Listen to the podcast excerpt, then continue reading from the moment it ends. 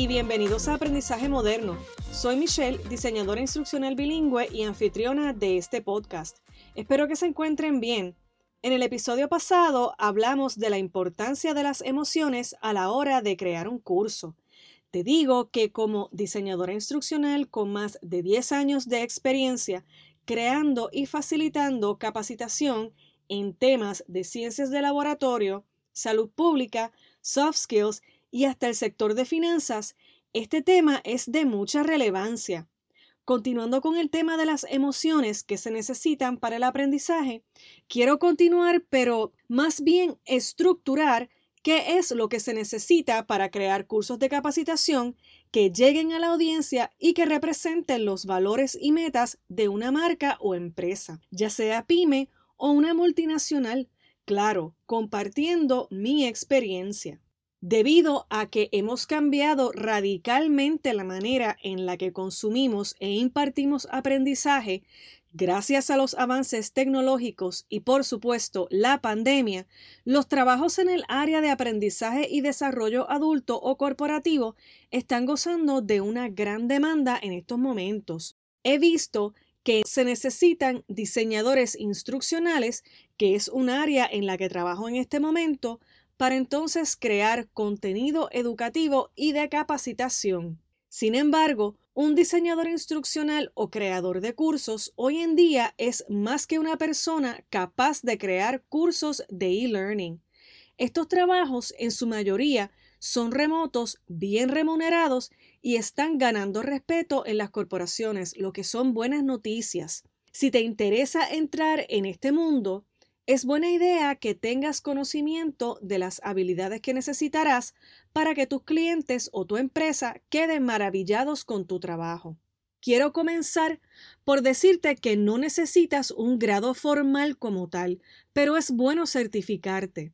Por ejemplo, yo tengo una maestría de salud ambiental y mi background es en biología molecular, pero mientras trabajaba como laboratorista, también desarrollaba capacitaciones para personal de laboratorio, sin saber muy bien que era diseñadora instruccional de facto. Bueno, pasó el tiempo y me seguía gustando esto de crear cursos y como quería diversificarme, decidí entonces hacer un certificado posgrado en diseño instruccional de Oregon State University. Tengo compañeros del gremio que fueron maestros y que siguen siendo maestros. Y tengo también otros que tienen grados en diseño instruccional. La ruta que decidas tomar dependerá de ti y de tus objetivos. Si decides hacer un certificado, verifica si tu universidad local lo ofrece o si hay alguna organización que lo ofrece. Solamente busca en Google o en tu buscador favorito certificación en diseño instruccional verifica costos y currículo para ver si se ajusta a tus capacidades y necesidades. Si quieres hacer algo más académico como una maestría o doctorado, también hay opciones para ti. Ya con esa explicación, vamos ahora para las habilidades. La primera y más obvia es que debes tener pasión por aprender. Los diseñadores instruccionales y profesionales en este campo nos caracterizamos por tener una pasión constante por el aprendizaje. Sin embargo, los mejores diseñadores se diferencian de los demás porque se obsesionan con el aprendizaje y están en una búsqueda constante de temas nuevos y desafiantes. No importa cuál sea la industria en la que se especialice, un diseñador instruccional que es first class o de primera clase siempre está buscando algo nuevo por descubrir. De hecho, mi mantra es always learning o siempre aprendiendo y hasta tengo una taza que dice eso y les prometo que compartiré una foto en Instagram para que se rían un rato. Como segundo tip, te digo que debes entender cómo aprenden las personas, especialmente los adultos. Date la oportunidad de aprender exactamente ¿Qué estrategias aplicar para ayudar a la audiencia a aprender mejor y más rápido? No te limites y desafía el status quo para que tu curso pueda ayudar a tu audiencia a comprender nuevos conceptos y utiliza ideas bien probadas sobre cómo hacer que las personas aprendan de una manera más efectiva. Hay un libro que me ayudó muchísimo que se llama Design for How People Learn de Julie Dirksen y te voy a incluir el título en la descripción del episodio por si te interesa leerlo. En tercer lugar, Te recomiendo que seas un buen escritor. Con esto me refiero a que debes presentar tus ideas de manera efectiva y coherente. Debes saber también cómo adaptar tu tono según el contexto en el que te encuentres para ese curso. En cuarto lugar, te digo que debes tener fuertes habilidades interpersonales. Como diseñador instruccional, es seguro que no vas a trabajar solo o sola. Si creas cursos para una empresa, habrán ocasiones en los que vas a trabajar con expertos o subject matter experts, porque no eres experto o experta en todos los temas, así como personas que son influyentes en la empresa e incluso otros diseñadores instruccionales, diseñadores gráficos y otros miembros del equipo. Así que es aquí donde esa inteligencia emocional toma un rol bien importante. Debes saber manejar emociones, tiempos y reuniones, especialmente con los expertos, para que tengas mayor control de ese proyecto y que tu curso sea un éxito. Este tema en particular es bien importante porque puede hacer o destruir tu proyecto y credibilidad, así que hablaré más de esto en un episodio futuro. En quinto lugar, debes saber cómo gestionar los proyectos. Si estás en una empresa, cada proyecto en el que trabajes requerirá de una organización sólida tanto en presupuesto como tiempo para cumplir con los plazos o fechas de entrega. Eso sí, van a haber proyectos más grandes que necesitarán equipos más grandes.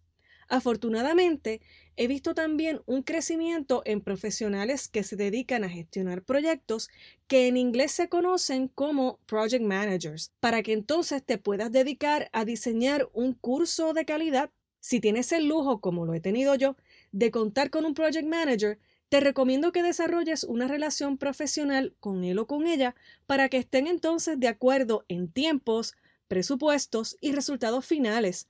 Por cierto, mis mayores saludos a esos project managers que nos mantienen al día y nos permiten ser creativos y hasta aportan al diseño. Pero si no cuentas con un project manager, debes tomar ese rol tú como diseñador o diseñador instruccional. Si no tienes project manager, te recomiendo que leas E-Learning Department of One de Emily Wood, donde explica muy bien cómo operar en Learning and Development en una empresa lean, o sea, con escasos recursos. En sexto lugar, te recomiendo que seas innovador y creativo, por supuesto.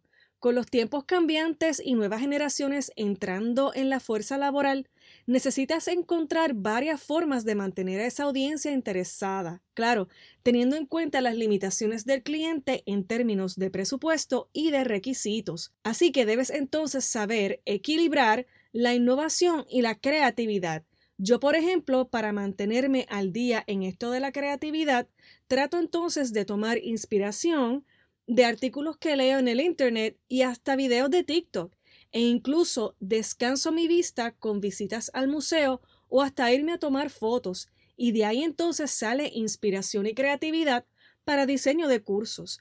Te recomiendo que descubras qué te inspira y que disfrutes ese proceso.